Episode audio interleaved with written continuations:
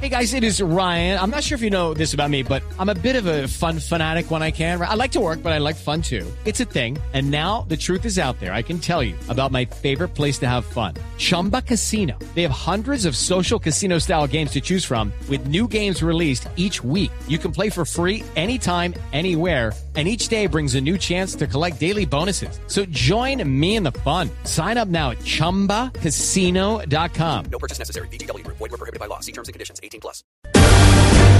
Comenzamos el radar en Washington antes de escuchar una historia maravillosa de supervivencia y de superación de un venezolano que llegó al país, que estuvo en dificultades muy serias y que lentamente sale adelante.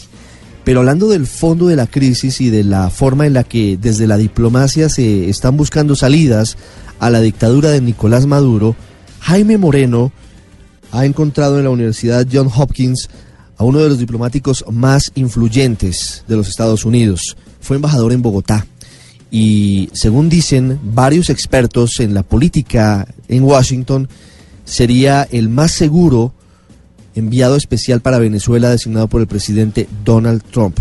Hablamos de William Brownfield, un hombre muy, muy destacado en la política estadounidense. Jaime, con William Brownfield a esta hora en el radar.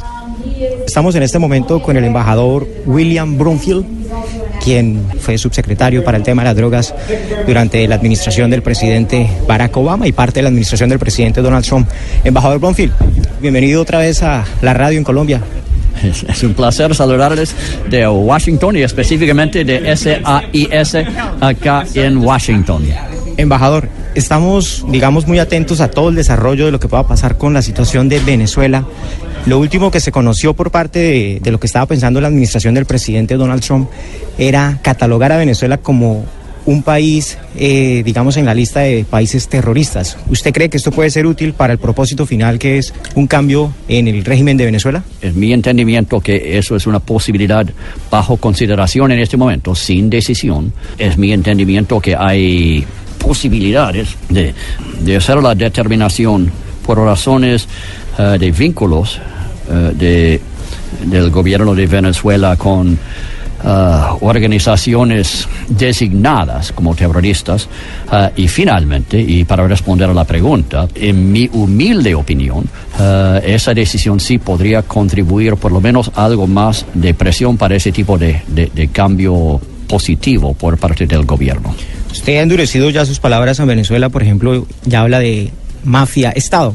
Sí, y, y mi punto en eso es que hoy las organizaciones criminales transnacionales han penetrado tan masivamente las instituciones de gobierno uh, de, de, Venezuela eh, en, en, todos sus aspectos.